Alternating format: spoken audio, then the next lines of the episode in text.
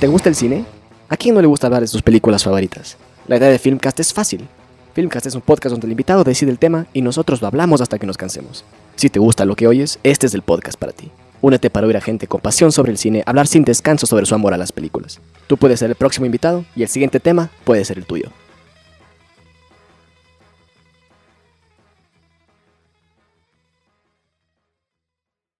Estamos aquí con Mateo Suquilanda, estudiante de la carrera de Derecho de la Universidad de Cuenca. ¿Cómo estás, Mateo? Muy buen día, José Miguel. Aquí feliz de que me hayas invitado para hablar de, de cine y de sociedad. El invitado de hoy escogió el tema de la desigualdad social y la discriminación en las películas.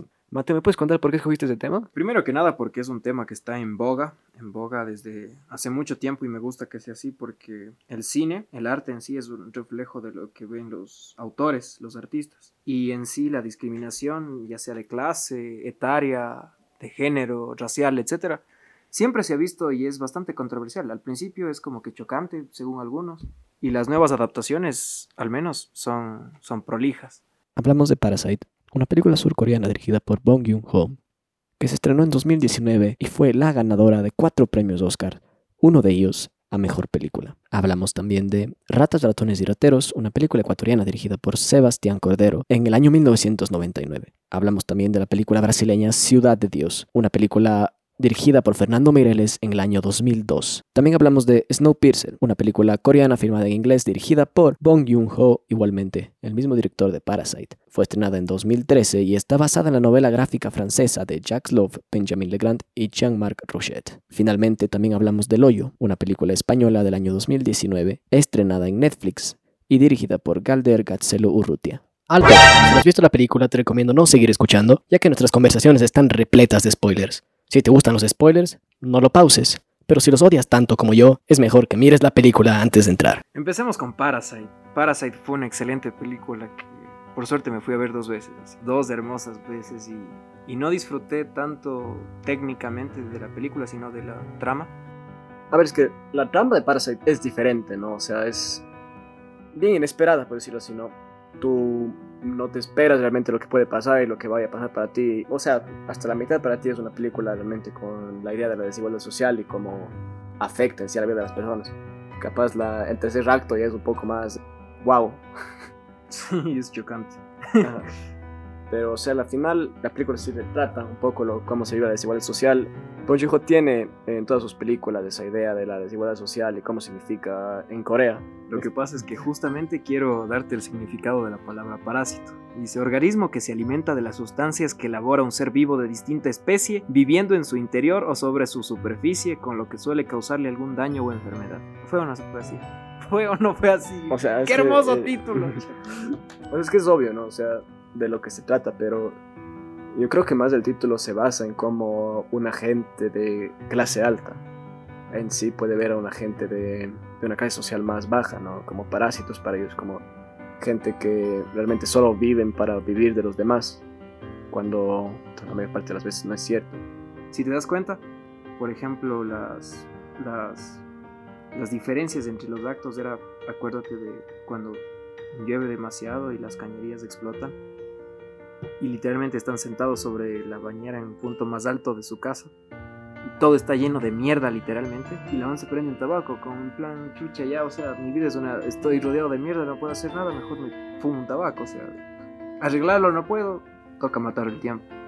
Y después de eso, cómo se quedan en, en la nueva casa con distintos roles, dejando de ser familia a la luz del día, pero en el fondo siempre siendo ellos, por ellos y para ellos.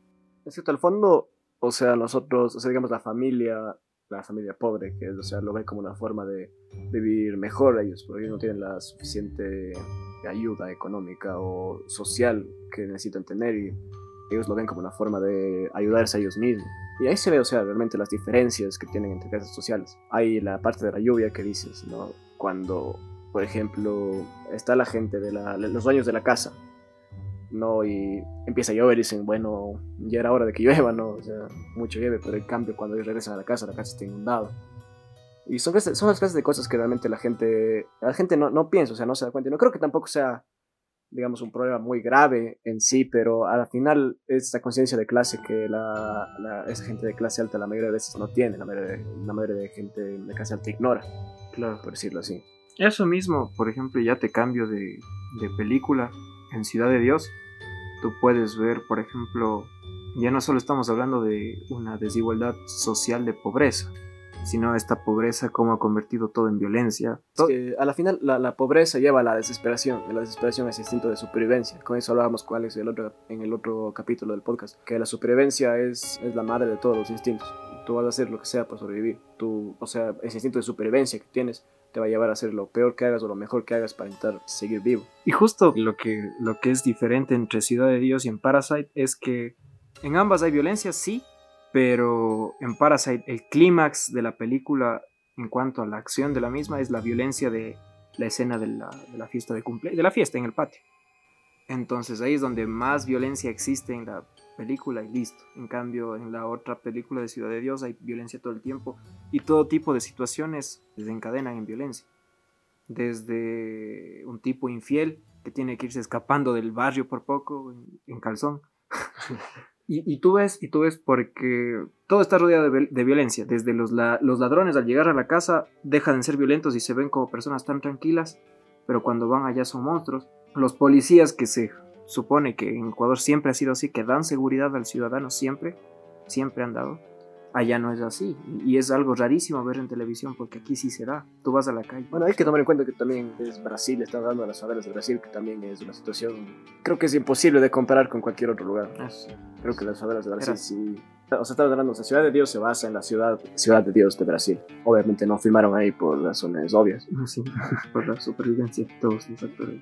Sí pero realmente comparar, o sea, Brasil sí me parece algo muy complicado. Yo creo que la situación es muy complicada y Ciudad de Dios hace, hace lo posible por tratar de relatar la situación de la manera más vívida y real posible. Y yo creo que sí, sí lo logra, sí lo logra. Ciudad de Dios es una de las mejores películas sudamericanas que hay. Mira que al protagonista le tienes que convencer el, esta chica, la, la, de la, la del periódico. Es periódico, ¿no?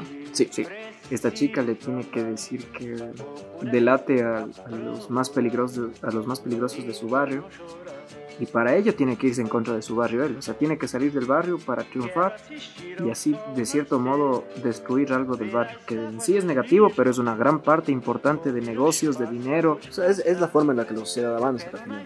Claro, pero a la, al mismo tiempo si les quitas, por ejemplo, la pandilla a, a este barrio, se van a quedar lastimosamente sin un sustento económico, muy sucio y sangriento, pero es un sustento económico, porque las drogas, los crímenes que ellos cometían movían mucho dinero y este dinero, ellos al derrocharlo en el mismo barrio, te dan esa, esa sensación de que las cosas están mejorando y era porque por base de violencia. Entonces es, es, es el mismo ejemplo de Pablo Escobar. Claro. Que a la final, después de todo lo que hacía, obviamente Pablo Escobar era un narcotraficante o asesino, pero a la final él sustentaba un montón de gente y por eso hay mucha gente que lo tiene, le tiene mucha estima. Claro, y ese, ese es el problema realmente de los altos mandos, porque tú le tienes mucha estima a un delincuente, por decirlo así, por el hecho de que tú sabes que la gente que está en altos mandos políticos y eso son lo mismo, solo que se esconde. Buen punto, claro, están atrás de la cortina, como se dice. De ahí en Ciudad de Dios lo que me gustó también era el hecho de que lo que es para un niño adolescente, un adolescente que está empezando a descubrir el mundo y la adultez. Pero es también lo que es nacer en un lugar que no, no tiene los privilegios ¿no? que otras personas tienen. O sea, nacer, digamos, en las favelas y tener que salir de ahí por tus propios medios es muy complicado sin usar la delincuencia como una forma de salir de ahí. Claro, o sea, el medio en el que salió nuestro protagonista es, es, bacán porque no fue con pistola en mano, sino con cámara en mano. Y el chico al descubrir un mundo distinto, el de ver a toda la gente con zapatos, que yo me di cuenta, por ejemplo, entre el barrio de él y entre las oficinas del periódico, él veía y se enfocaba a los, a los pies de la gente y se veía la cara de sorpresa. Yo creo que hasta ese punto de la película, nuestro protagonista nunca vio tantos zapatos y, y, eso se le refleja en los ojos y es increíble. No solo en los zapatos, sino en ver a gente, por ejemplo, que no sean analfabetos a su alrededor, que hablen bien, que se expresen bien, que pidan las cosas bien sin violencia. Ese tipo de cosas es full decidora de esta peli. Pero eso, pero eso, eso también es parte de, del protagonista de la película. Yo creo que como escritor siempre eh, la idea del pez fuera del agua como personaje principal siempre funciona. Pero realmente funciona en estas películas con la desigualdad social y con la delincuencia y con las clases sociales. Y funciona mucho eso del pez fuera del agua. Porque eso te da otra perspectiva, ¿no? La perspectiva de que el joven o la persona que está subiendo, digamos, de clases o está saliendo de lo que él era antes, él sí tiene esa conciencia social de que sabe de dónde vengo y sabe y sé a quién le debo cosas y a quién no le debo cosas mientras que las personas que ya nacieron en sí en esos privilegios, por decirte, en Parasite saben que no le deben nada a nadie, si no, les, o sea, no les interesa en sí ese clase, o sea, para ellos, por ejemplo, los trabajadores, los, la familia pobre de Parasite son nada más que trabajadores, nada más que eso, son reemplazables. Son piezas. Exacto, son piezas, mientras que la familia, por ejemplo, la familia sabe que no le pueden, no le pueden reemplazar, no pueden reemplazar ese trabajo que por lo que están mintiendo, no pueden reemplazar ese trabajo.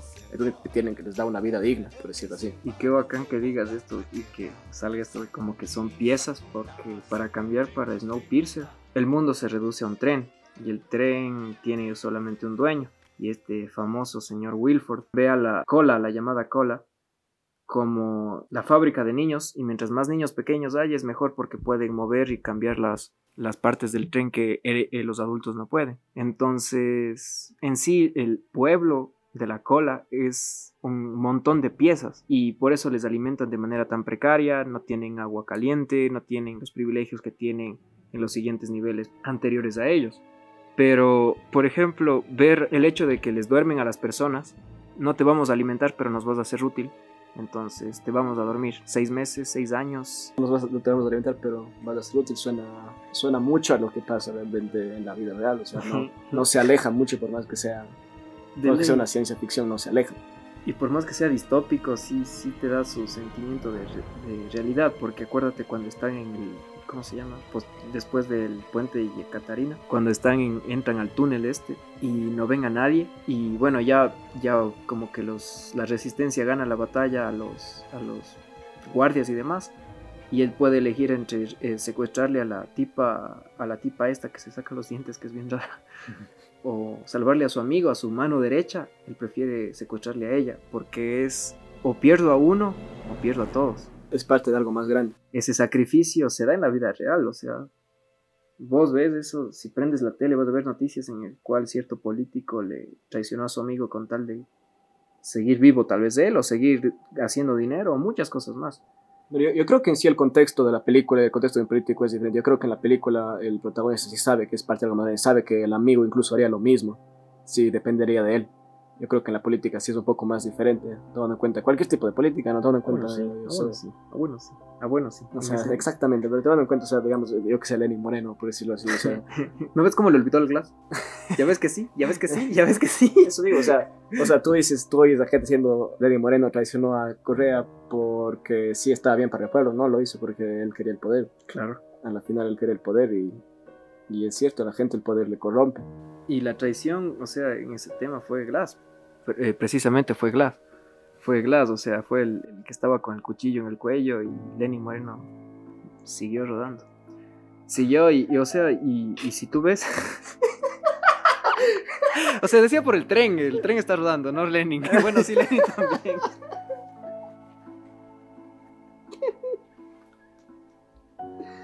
La SDE, la Sociedad de Discapacitados del Ecuador, que me perdone. Lo decía por el tren. A ver, a ver, pero, pero no es cierto, o sea. Es, es, es, en sí una metáfora, o sea, eh, digo, es el mismo director de Parasite y él sabe realmente cómo sabe estas metáforas de la desigualdad social, de las clases sociales. El tren en sí es una metáfora, es una metáfora de la sociedad, de cómo tú le ves mal a la gente que está por debajo tuyo. Lo mismo que en el hoyo, cómo tú tratas de pedir ayuda a la gente que está arriba tuyo y ellos te ven con malos ojos, con mala cara. Ah, claro. Y es que verás, es el, es el, cuando vos pasas, vas a, vas a la, a esta, escuelita en el tren, tú empiezas a ver cómo la, eh, la educación es el, es la droga, por así decirlo, es, es como que la venda, el camino que le puedes poner a los chicos. El camino que les alumbras, a eso se van. Y por eso ellos dicen, mi, eh, mi mamá dice que las, los chicos de la cola nunca se bañan y que son hediondos y... Es decir, el, el, adoctrinamiento en sí. Exacto. Ya sea político, ya sea lo que sea, pero en sí uno desde, desde cómo es enseñado. Me acuerdo que yo hablaba de esto hace poco, o sea, digamos las diferencias entre crecer en una escuela pública o en una escuela privada, la clase de burbuja social en la que te metes dependiendo de la gente con la quien convivas. Y es cierto, entonces tú el rato que, digamos, convives, como ves acá en, el, en la parte de la cola del tren, o tú convives con gente de una clase social más baja, porque es lo que nos pinta realmente. Tú sabes de dónde vienes, tú sabes a lo que vas, tú sabes qué estás dejando atrás y a quién te debes cosas y a quién no te debes cosas. Mientras que la gente que, o sea, no, no, no, no, no generalicemos, o sea, la, la, la, la, gente que ya crece, crece con los privilegios, no tiende a tener esa conciencia social, no tiende a pensar en, en, en, esto que afecta al prójimo, ¿no? sino en esto en que me beneficia al final. Y eso pasa mucho en las películas que nos, estás, que no, que no recomendaste, ¿no? especialmente en Snowpiercer. Y en Snowpiercer, yo digo, todos, eh, el maquinista, ¿cómo era? Eh, él tiene el poder, ¿no? Y el poder te corrompe y usa a todos como sus piezas. Incluso el personaje principal para él es una pieza para lo que él quiere para el futuro. Al final, yo no creo que realmente se rompe nada, sino se vuelve todo al mismo bucle. Claro. Eso es lo que quiere Wilford. Y por eso es como que habló con la cola y sabía lo, a lo que iba. Por ejemplo, el hecho de que a los niños les, les adoctrinen así, después de eso, como en ese tiempo ya habían pasado 17 años, vas a la, a la escena donde están los, los jóvenes farreando y son estos jóvenes los que dicen, ah, los de la cola, los asquerosos están acá. Entonces ellos salen con violencia porque ellos ya fueron adoctrinados así. En cambio, en la escena de, las, de los baños, ves a una, una, tipa de unos 40 años que, o sea, hasta les ayudó. O sea, y, y no es en, es en, sí lo que te enseñan, lo que, de lo que te envuelves desde pequeño. Porque al final de Snowpiercer, cuando está el, el, el niño y la, y la, adolescente, ves a dos personas que no fueron adoctrinadas. Porque el uno estaba en la cola sin ningún privilegio y la otra estaba dormida porque no le querían alimentar. Y solo estaba viva porque quería a su padre, si no, no les iba a ayudar a los manes con las puertas y eso. Entonces, son dos no adoctrinados, sin perjuicios de somos la élite del mundo. Y no hay blancos, ¿verdad? Es la primera película que en la que veo que un, sobreviviente, si no es un chico de raza negra y una chica asiática.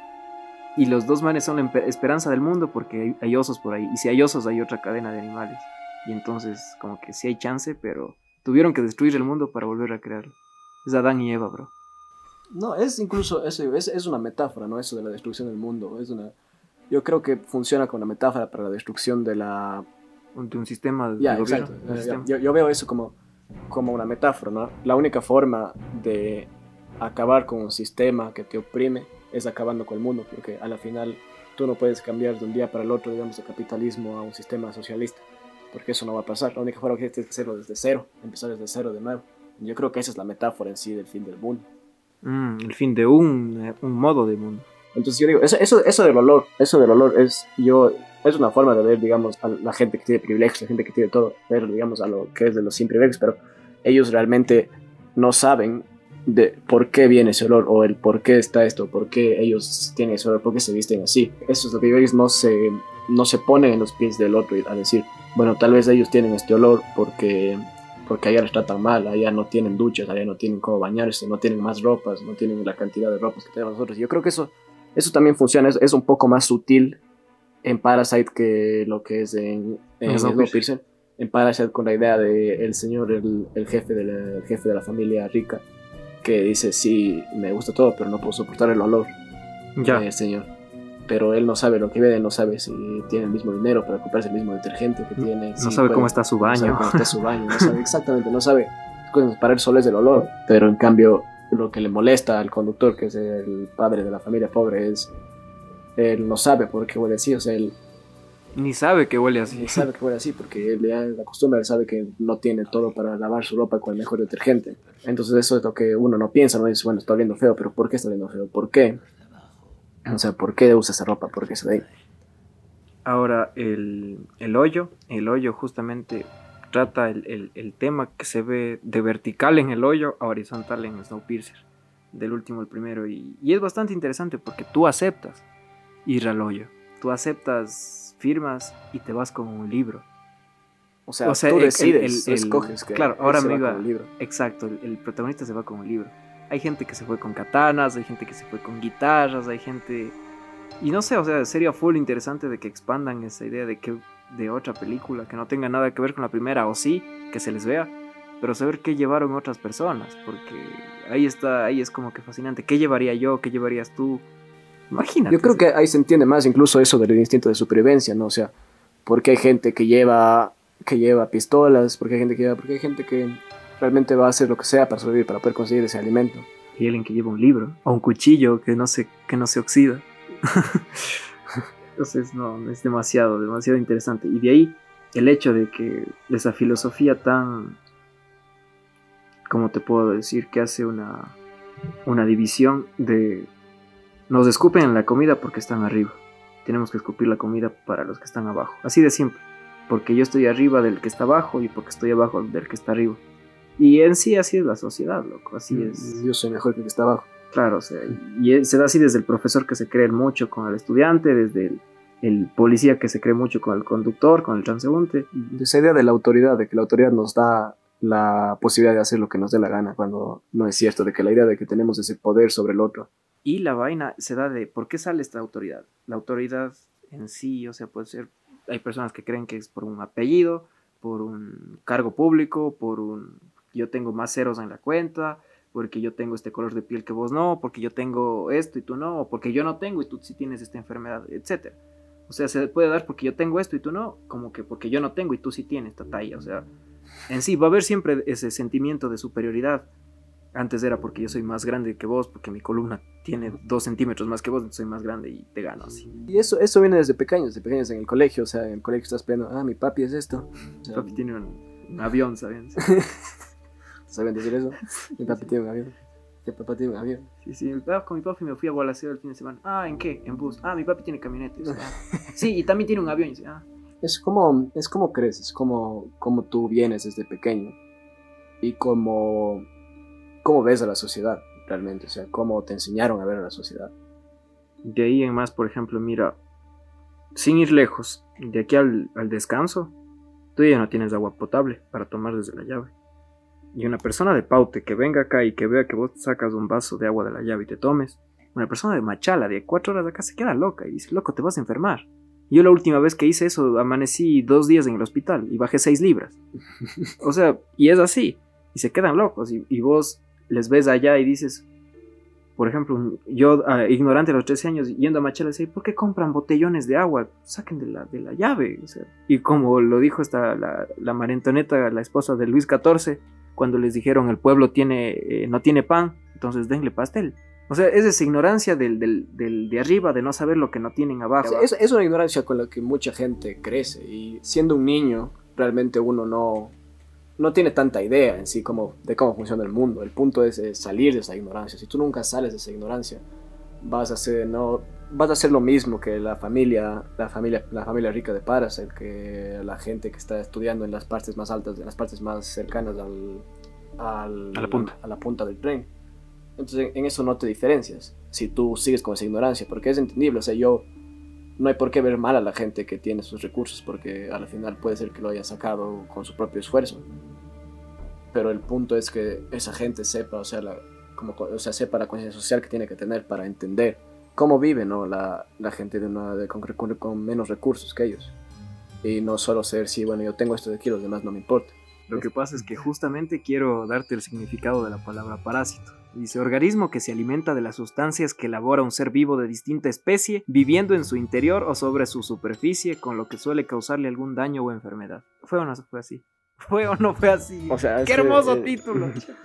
Tú naces ignorante, tú decides si mueres ignorante. Claro, y es que hay la ignorancia selectiva. Hay gente que ya sabe que no está bien decir así, pues, lo ignoran igual, seleccionan ignorarlo y es la ignorancia selectiva de igual. O sea, yo soy, yo soy blanco, vos eres mestizo, entonces yo soy mayor y superior a ti, por ejemplo. Cambiando de tema, igual, volviendo a Ciudad de Dios, sigue siendo lo mismo ahí, sino que un, en una forma más...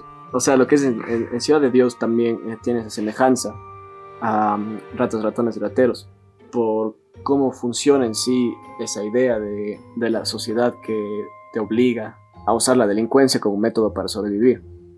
Y tú dices, sí, bueno, es cierto, si no quieren delinquir no lo hacen, pero a la final tú vives, digamos, en esa sociedad que te enseña que eso es la forma de salir la forma de salir adelante, no que esa es la forma de conseguir lo que necesitas para sobrevivir.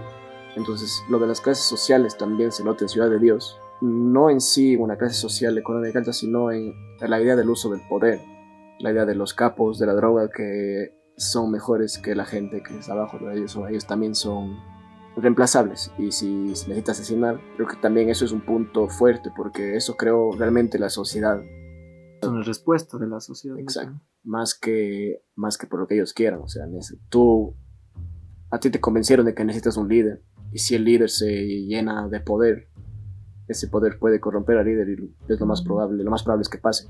De ahí en más lo que, lo que dices es bacán porque igual en Ratos, Ratones y Rateros ves al chico de la aristocracia quiteña, de las familias renombradas, con dinero, con respeto, con poder social sobre todo y, económico, que se corrompen por el mismo sujeto que es nuestro antagonista o bueno, nuestro protagonista en este caso. Yo lo, yo lo considero más como un antihéroe, más que un antagonista. Yo creo que es un antihéroe el, el protagonista, ¿no? O sea, como que él sabe que lo que está haciendo está mal. Y lo hace, o sea, y, lo, goza y, le, dice a su primo que lo goza igual. Ángel y, ¿cómo se llama el otro panita? Ángel sabe que lo que está haciendo está mal. Ángel sabe que lo que está haciendo con su primo está mal. Pero al final él lo hace porque es lo único que sabe hacer y es lo único que ha hecho toda su vida. Es lo que él ha sido enseñado a hacer y lo que...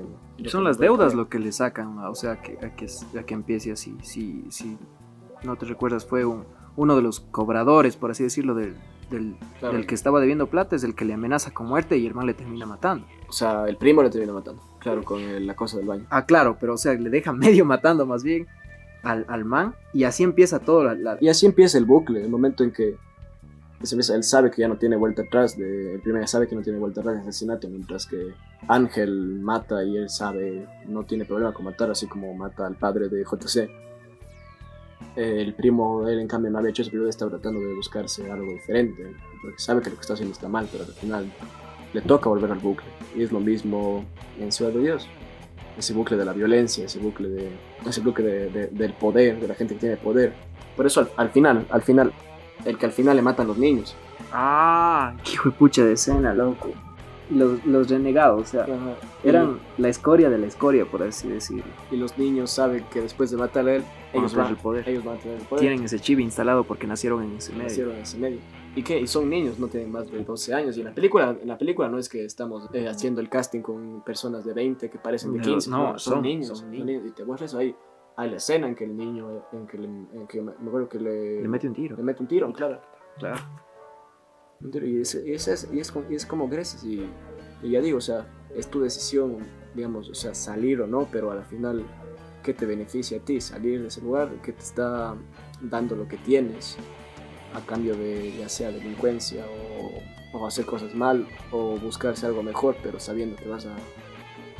Y es que hay, es que ahí justamente hay un tema de la de que el protagonista de Snowpiercer, el del hoyo, y quizás un poquito más lejano, el de, el de Ciudad de, Dios, quieren romper ese círculo de pobreza, de violencia. En Snowpiercer, bueno, llegando a la punta, yo seré el nuevo administrador y yo haré así. No salió así, pero ese era el plan, supuestamente. Supuestamente. En Ciudad de Dios, su protagonista, en cambio, dice, bueno, sacando la noticia al mundo, yo me haré famoso y todo, y quizás todo mejore, porque las autoridades y todo van a parar bola a esta ciudad.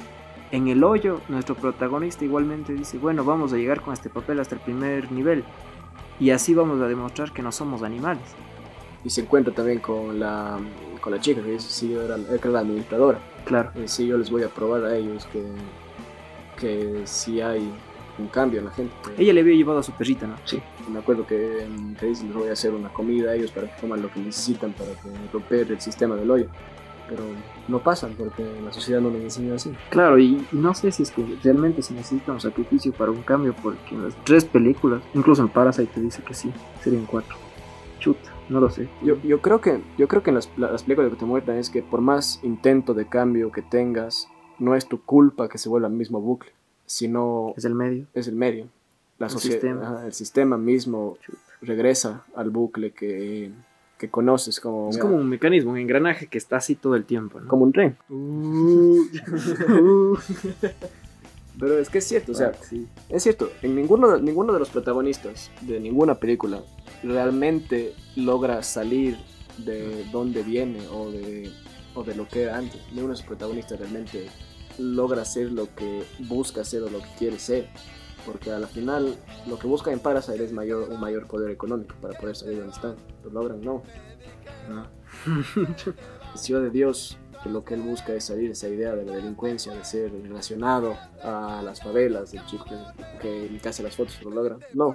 Porque siempre vas a recordar como el chico que salió de las favelas, no como el chico aparte. En Snowpiercer, a la final, lo que quería él era cambiar el, cambiar el poder, que el protagonista salió de la cola y ¿qué pasó? El gato que reconoció pues, al, al maquinista del, del tren. Vio que no era un plan de él. Exacto, vio que realmente él no podía hacer nada y a la final no podía sociedad. De ahí te digo que viene la, la idea de la, del fin del mundo, ¿no? que la idea de que la única forma de cambiar, de cambiar eso es cambiando el mundo desde cero. Y aún así, no tiene, aún así, él al final de todo nunca va a saber, nunca va a saber si cambió algo. Y ese tema es que te deja siempre un paréntesis al final de la película, de que qué pasará. En Snowpiercer te dice, ¿habrá más eh, sobrevivientes? Hay gente que sigue viva ahí adentro del tren, quizás, tal vez, en, en los otros vagones, tal vez. Habrá, por ejemplo, en, en Ciudad de Dios la posibilidad de que este chico realmente se haga famoso y tenga dinero y que cambie la realidad, que vuelva o no vuelva.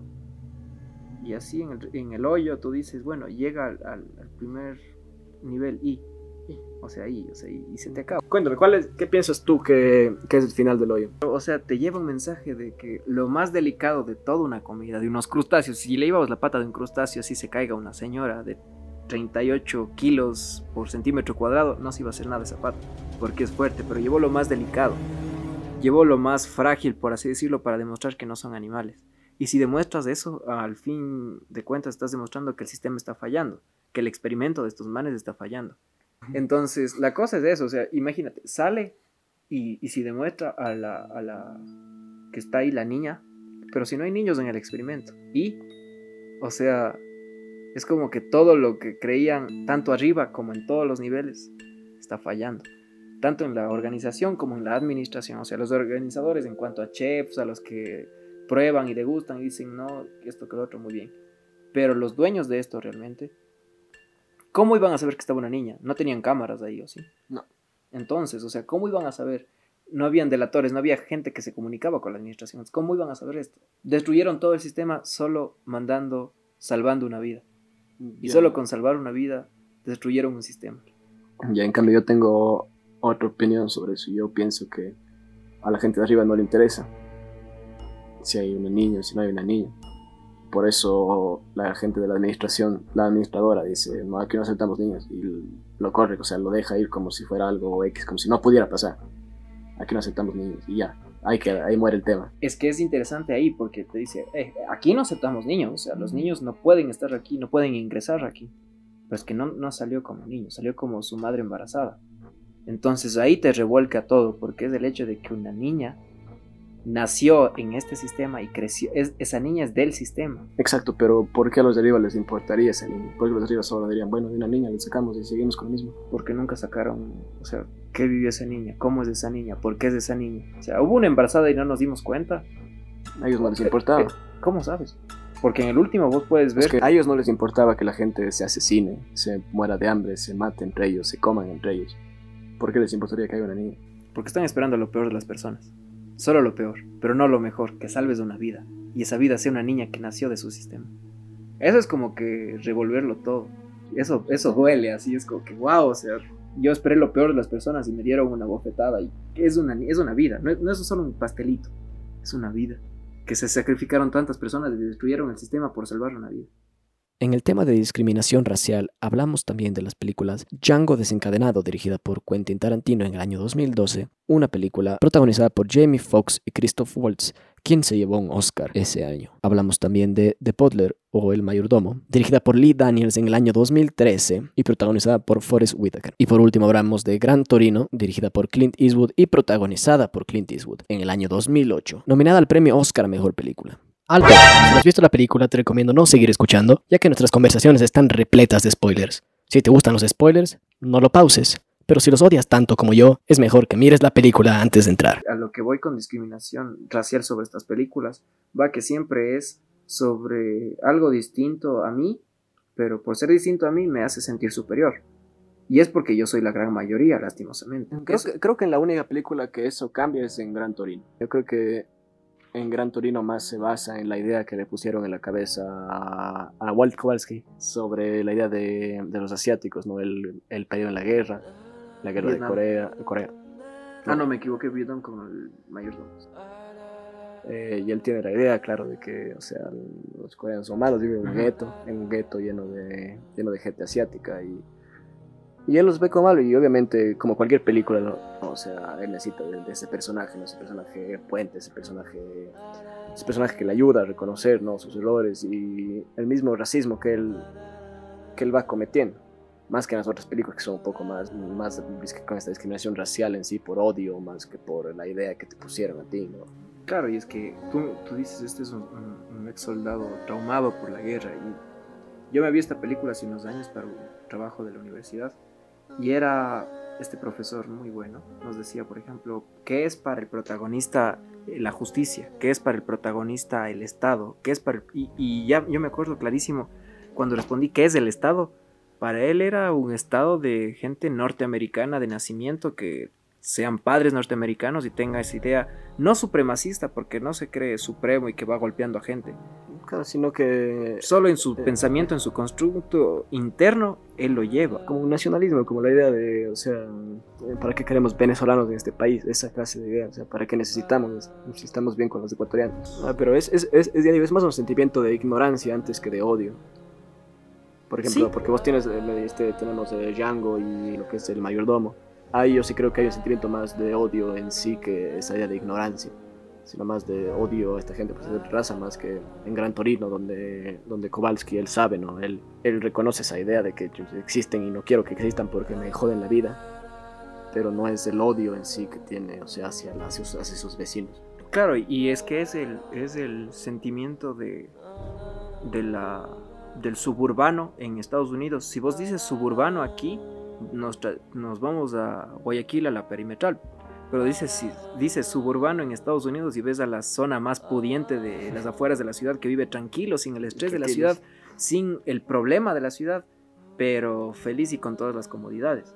En cambio, por eso mismo nuestro protagonista se ve como que desconforme y triste porque antes, o sea, Tú antes, o sea, yo supongo que los americanos, o sea, los estadounidenses, tienes la idea de suburbano, ¿no? Las casas con gente americana. En- en este o sea, entonces, casitas con en gente este- este americana de, de esa clase media americana que tiene lo suficiente como para vivir, no les falta nada, pero tampoco tienen para darse sus lujos.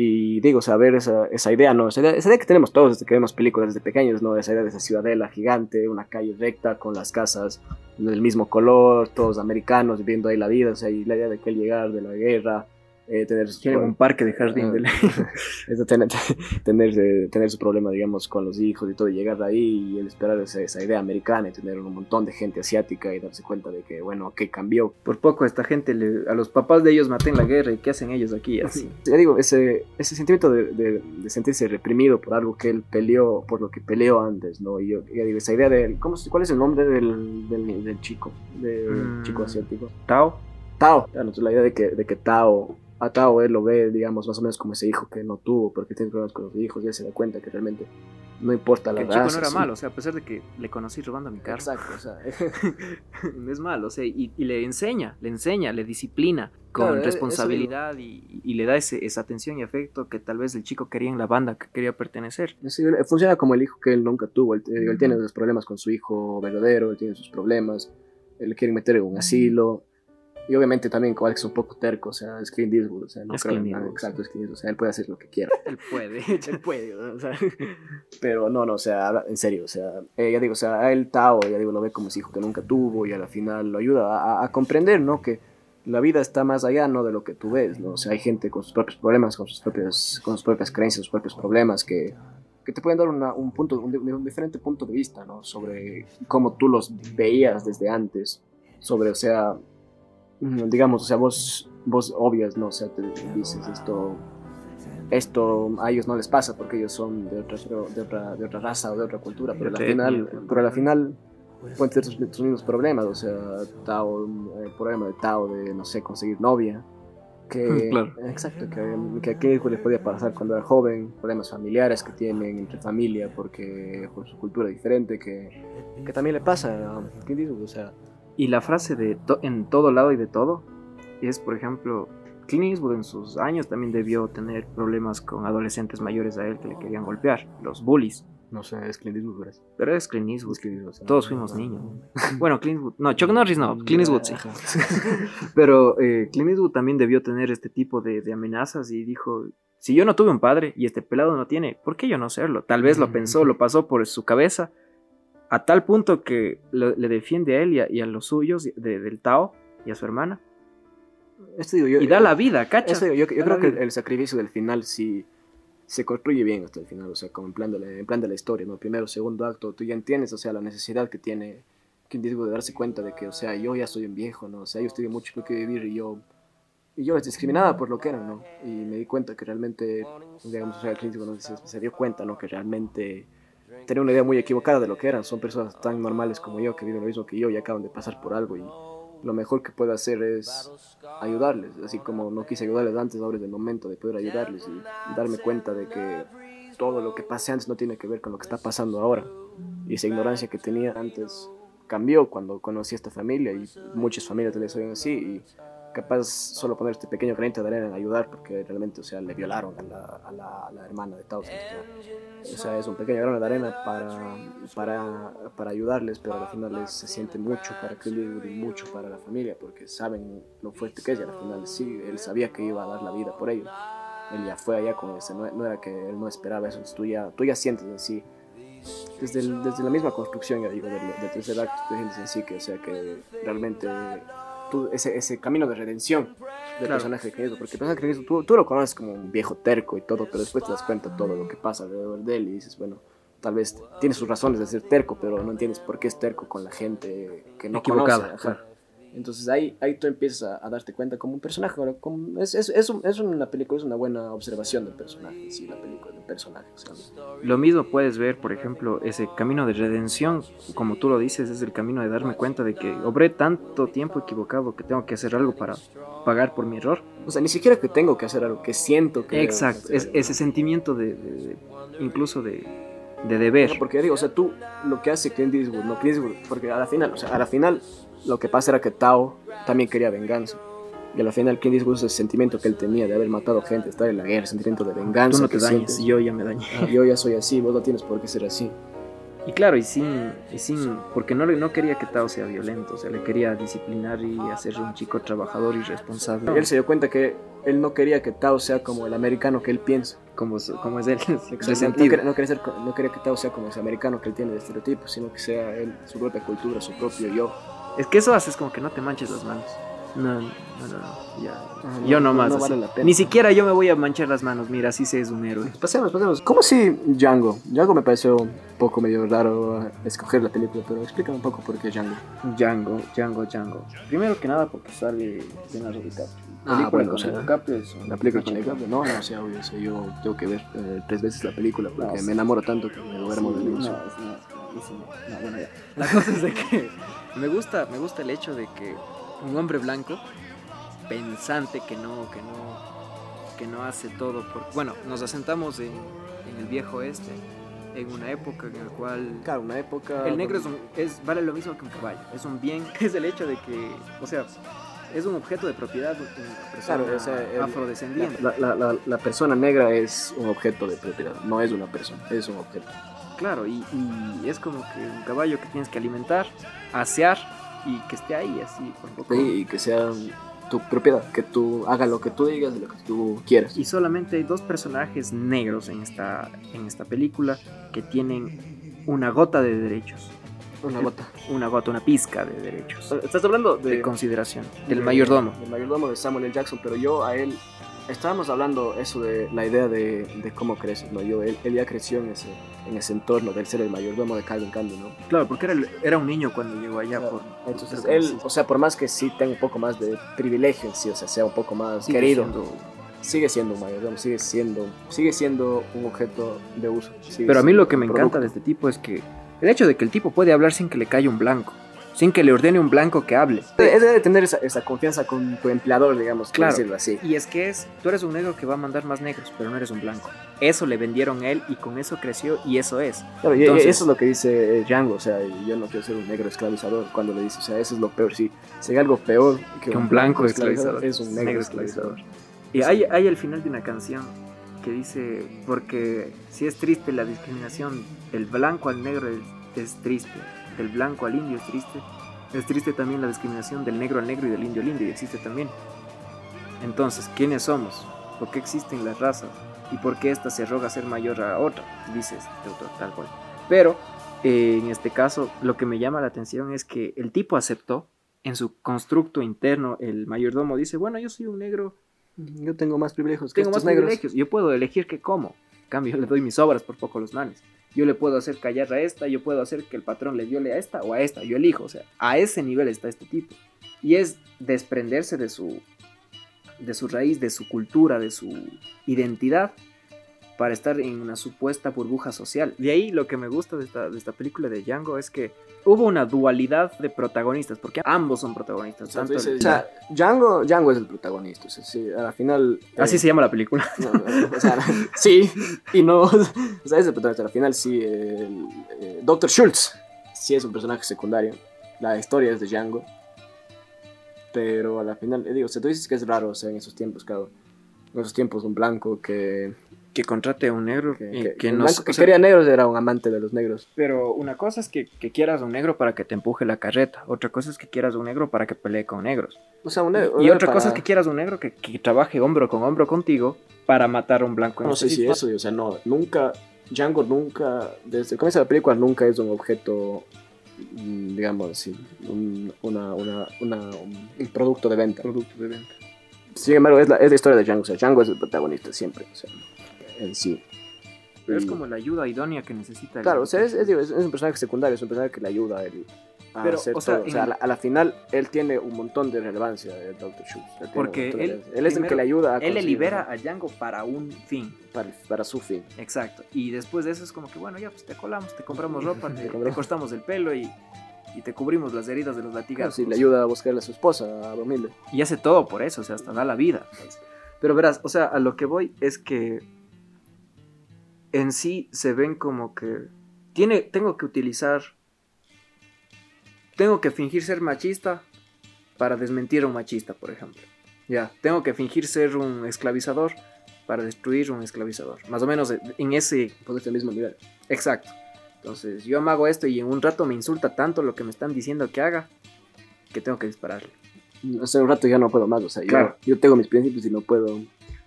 O sea, soy un agente, soy, soy, soy, soy un agente que estoy encubierto, pero no puedo matar a alguien porque me lo digan, porque no, no está en mis principios matar a alguien por gusto. Y ahí, y ahí es cuando le ves a, a este sacrificio que hizo lo mismo en el Gran Torino, el hombre blanco por el de otra etnia, para que cumpla o para que esté bien. Entonces, listo, o sea, no solo se trató de, oye, chico negro encadenado, te desencadeno, adiós, sino fue, oye, te necesito a ti. De todo el viaje. Hagamos esto y chuta, y ahora me necesitas. ¿Qué ahora? Ah, soy buena gente, soy blanco y soy protagonista, entonces. Co-protagonista, entonces, dale. Vaya. Dale. Vaya, es una película de Quentin Tarantino. O sea, entonces, de ahí cuando se, cuando se va con ella, siente de ese mismo sentimiento de esperanza que en Snowpiercer, que en, en, y en este caso, que en El Gran Torino. Yo creo que la diferencia entre las películas de desigualdad social y las de, y las de discriminación racial es que en las de, la en las de discriminación racial eh, tú, tú sí tienes, ¿no? Como que al final tú no sientes que volviste al mismo bucle en sí. No sé si en Django, porque al final Django, digamos, en 1800 y eso no va a cambiar. Claro, y o sea, a pesar de que haya sido un hombre libre junto a un blanco, ahora ya no está el hombre blanco. Exacto, o sea, ese es el problema. Pero a la final, o sea, esa idea de libertad que tienen los personajes de, las películas de discriminación racial, sí son diferentes a las de desigualdad social. Yo creo que en desigualdad social tú sí tienes la idea de seguir, volvimos a lo mismo, o sea, hicimos todo esto de aquí, pero al final no te dejan salir de esa opresión que Claro. tienes por el sistema. Eso es lo que te da el hoyo, lo que te da Snowpiercer. Bueno, Snowpiercer sí te da una pizca de esperanza en el sentido de que ya no hay un tren, ya no volvimos a lo mismo. Estamos en la mierda. Pero es un nuevo comienzo. Es, es igual Django que Snowpiercer en, en ese final. Es que a la, a la final Django tú sí tienes la idea de libertad. O sea, lo que me llama la atención del de, de, de- del final de Django es que los manes pueden hacer muchas cosas, pero al mismo tiempo no pueden hacer demasiado. Y a la final eso es lo único que querían. O sea, ellos no, no, no- hay codicia, ni avaricia, ni... No, Solo- hay libertad. solo- pasemos, pasemos al, al mayordomo. mayordomo. Yo al mayordomo nunca había visto. Yo tampoco. No vi porque dije de ley es igual que Green Book. Después vi y dije, sí, es Green Book.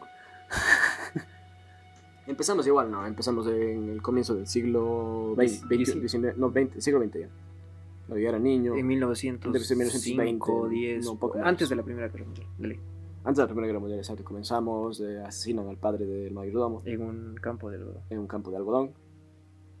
Y ya empieza, ¿no? O sea, ya empieza la idea de la servidumbre. Claro. Naciste para servir. Naciste para servir. Y, y eso es lo que se da en toda la película, o sea, la idea de que él nació para servir y es bueno haciendo lo que hace. Es bueno sirviendo. Hay, hay una parte en la película que, que Malcolm X, si no estoy mal. No Ya. sé si es Malcolm X Sí. o Martin Luther King. No es Martin Luther King cuando, le, cuando, cuando le matan. No, no, no, no. Cuando, cuando está hablando con el hijo del mayordomo Ya. y dice que el papá es un, es un negro de casa, o sea, un house nigger. Y él le dice que, es- que él trabaja de, de mayordomo en, el, en la Casa Blanca y que dice que eso le parece mal. Y dice, o sea, la servidumbre es, Servidor. la servidumbre es, aunque no lo creas, la mejor, el mejor trabajo que tiene, que tiene la gente. O sea, es el trabajo de más confianza y lealtad. Obviamente, si trabajas en base de miedo, Eso es un trabajo de mierda. no es un trabajo verdadero, pero como dice, o sea, le trata de convencer de que la servidumbre, o sea, en sí puede llevar una confianza en sí con tu empleador, que tú incluso tú puedes llegar a tomar decisiones por él, que es lo que a la final el mayordomo suele hacer muchas veces, cuando habla con Jackie Kennedy o cuando habla con Eisenhower. Ese es, wow, así Ajá, es full relevante el papel de alguien así. Ajá, que, el, que el papel de que un mayordomo, que la gente solo lo vea como servidumbre, pero parece algo más como una idea de confianza. Ujú. una idea de confianza en la que tú puedas, en la que tú no seas menos que alguien, sino tú puedas incluso compartir ideas, que te pregunten qué piensas. A la parte que está con Nixon, le pregunta, bueno, no con, Nixon tuvo una buena relación realmente. ¿Quién vino después, de, de- antes de Lyndon, con Lyndon B. Johnson? Que, B. Johnson. que pasaban lo de, lo, de los, lo de las protestas y todo, y, y le pregunta, oye, ¿cómo está tu hijo? Porque creo que tu hijo estaba ahí. Ajá, y sí, sí, o sea, se da cuenta de la realidad que tienen otros, que realmente O sea, se toma un tiempo para pensar cómo está la persona que le sirve. porque tenía confianza y ya digo, esa idea de que, de que cuando Martin Luther King dice ¿no? que la confianza, que la confianza que puede tener, o sea, digamos, el negro, ser el negro que hace la servidumbre con el empleador, es, es, es, es fuerte, o sea, desde, desde el comienzo, de, ahí también dice, me acuerdo que en la narración de la película, dice que sabía que eh, cuando era niño, ¿no? Cuando era niño le contrataron para que sea un negro de casa después de que le maten al papá Ajá. la vieja, la vieja, la, creo que era la mamá del hijo de puta. Ya, del hijo de puta. La vieja puta. Ajá, eh, le dice, no, le dice en la, dice en la narración, estoy seguro que ella también va a extrañar.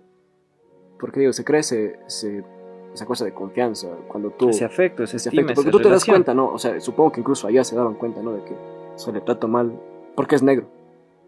No hay otra razón por la que te tratar de mal que porque es negro. Y cuando ya hay esa confianza, tú rompes esa barrera de color, esa barrera de que es negro, sí, y se vuelve solo una persona más de confianza. Y esa es la construcción que va en toda la película. De lo que me gusta full es el, es el final, esa transición de. ¿Cuántos fueron? ¿Siete, ocho presidentes? Seis, claro. Bueno, son full presidentes a los cuales algunos vio morir. Claro, él tenía, una, por Los- ejemplo, él tenía una relación con, con JFK. Claro. Claro, que JFK, se- me acuerdo que estaba acostado y le dice, oye, me hiciste cambiar de parecer, creo que tienes razón, o sea, y empiezan a conversar y de ahí la asesinan. Qué pena, ¿no? Bueno, ya la cosa es de que ahí, ahí se ve como que el mayordomo no es solo es el que le tiene los zapatos lustrados. No solo es el que le tiene los zapatos lustrados, sino es el, como tú dices, esa confianza, esa lealtad y, esa, y esos oídos atrás del telón, cuando nadie más escucha. O sea, es, es full importante porque para el mayordomo la Casa Blanca no solo era su trabajo, sino era la gran parte de su vida. Porque él decía, o sea, si el presidente está como que no está conforme con, con lo que está pasando en la Casa Blanca, ¿cómo va a estar conforme con lo que pasa afuera? O sea, y es esas, esa responsabilidad, ese sentimiento de responsabilidad que tiene, porque es en donde él creció, lo que aceptó y con lo que él entiende que está bien. En su constructo social interno es lo correcto y es lo máximo trabajar ahí, aunque por mucho tiempo ahí, ahí vas viendo las transiciones sociales, ahí la ropa, los carros van cambiando y ves cómo él es tratado de distinta manera. Como decías con Nixon, esa relación seca, fría o nula, ya no se da con JFK. o al último cuando le da la mano al presidente Obama. O sea, en el sentimiento de, ¿por qué no soy el mayordomo y tuve ese privilegio de vivir toda una vida esperando este momento? Porque el man esperó toda una vida a que el, al que esté en la Casa Blanca sea de su misma etnia, de su misma cultura y que le entienda. A pesar de que ya tuvo blancos que le escucharon y le entendieron. Y cuando le da la mano, y, para mí fue lo máximo. Es que digo, también hay esos contrastes, ¿no? De, de las ideas. Son contrastes de ideología en sí, porque digamos que ninguno de los dos está mal, digamos, entre, yo hablo entre el mayordomo y el hijo. Ya. Ah, ninguno de los dos realmente está mal, o sea, el hijo pelea por lo que por lo que siente, por la idea de que de que han sido oprimidos y que ese trabajo de servidumbre sigue siendo una opresión, mientras que el padre lo ve como que ese trabajo de servidumbre me está dando lo que vos tienes y soy libre de trabajar ahí. Ya quisiera él, o sea, ya quisiera que ser, ser libre para trabajar no en lo que quiera y si, si él quiere trabajar ahí, él puede porque eso le da el dinero que necesita. Entonces, esa es la idea, ¿no? Más o menos de esos, esos choques, ¿no? De ideologías, ¿no? El hijo es una pantera negra, pelea en contra de los policías, de la opresión, mientras que el papá trabaja con esa misma gente que él busca salir, salir salga del poder. Salga del poder. Como que miembros de la misma familia pueden estar en lados completamente opuestos. Pero al mismo tiempo está peleando, está, está dando lo mismo. Y claro, están yendo al mismo sentido, a la misma batalla, por el mismo lado. En fin, o sea, lo que me gusta de estas películas es que te hacen sentir cosas que tú no siempre estás en la misma posición para sentirlo. O sea, yo no les... No, yo sí me sentí, yo sí me sentí. O sea, en esa gratitud, ese sentimiento de felicidad enorme del mayordomo cuando le da la mano al presidente Obama, a mí se me escalofriaron en, los pelos de punta, literalmente, porque dije, loco, se lo merecía. Qué bacán. no, no, o sea, es como que no solo ese sentimiento de, ah, hay un presidente negro, sino, loco, o sea, al fin alguien que siente lo que hemos sentido por cientos de años. Y si escucha las historias y de ley sabe las historias que hemos sentido porque el man también fue discriminado en el colegio, en la escuela, en la universidad. Entonces, eso es lo que me llama la atención de ese sentimiento de, compatibilidad. O sea, igual Snowpiercer, igual el hoyo, te ponen en, en el hoyo es un reflejo de la vida en el que a veces vas a estar arriba de alguien y a veces vas a estar abajo. Siempre va a ser así. Si te hacen reflexionar sobre cosas que antes no podías sentir o no podías pensar, te ponen en ciertas posiciones como que muy bien pensadas para que sientas eso y para que, que tú en la vida real capaz nunca sentirías. Nunca, nunca. O sea, tenías que ver a Clint Eastwood así para darte cuenta de que a los jóvenes tienes más chance de, mostrarles el mensaje que a los adultos. Porque mira, tuvo que dar la vida el Chris Evans en, en, en, en Snowpiercer de adulto para entender algo que no entendía.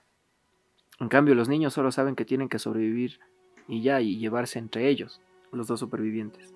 En el hoyo tuvo que dar la vida el protagonista para salvar una vida, o sea, para destruir un sistema.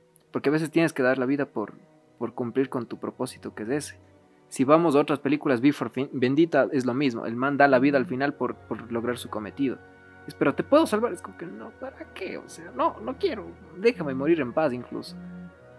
Y en Gran Torino, en Django lo mismo, o sea, se dan ese, ese, sentimiento de sacrificar esto por aquello, que en, la vida real no es la vida, pero si es que estás manejando y le das el paso a, una mamá con una niña, ya te estás poniendo en esa posición, por ejemplo.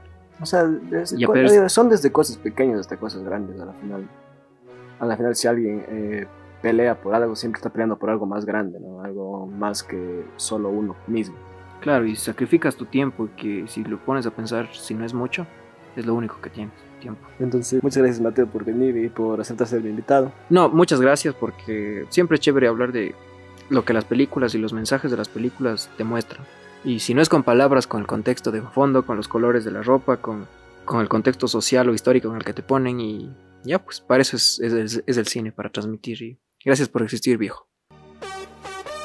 Hemos llegado al final del podcast y quiero agradecer a la gente que ha llegado hasta acá y se ha tomado su tiempo para oírnos. Este no es el último episodio, así que sigan atentos a lo que se viene en las siguientes semanas. He sido José Miguel Alvear y gracias por oírnos en Filmcast.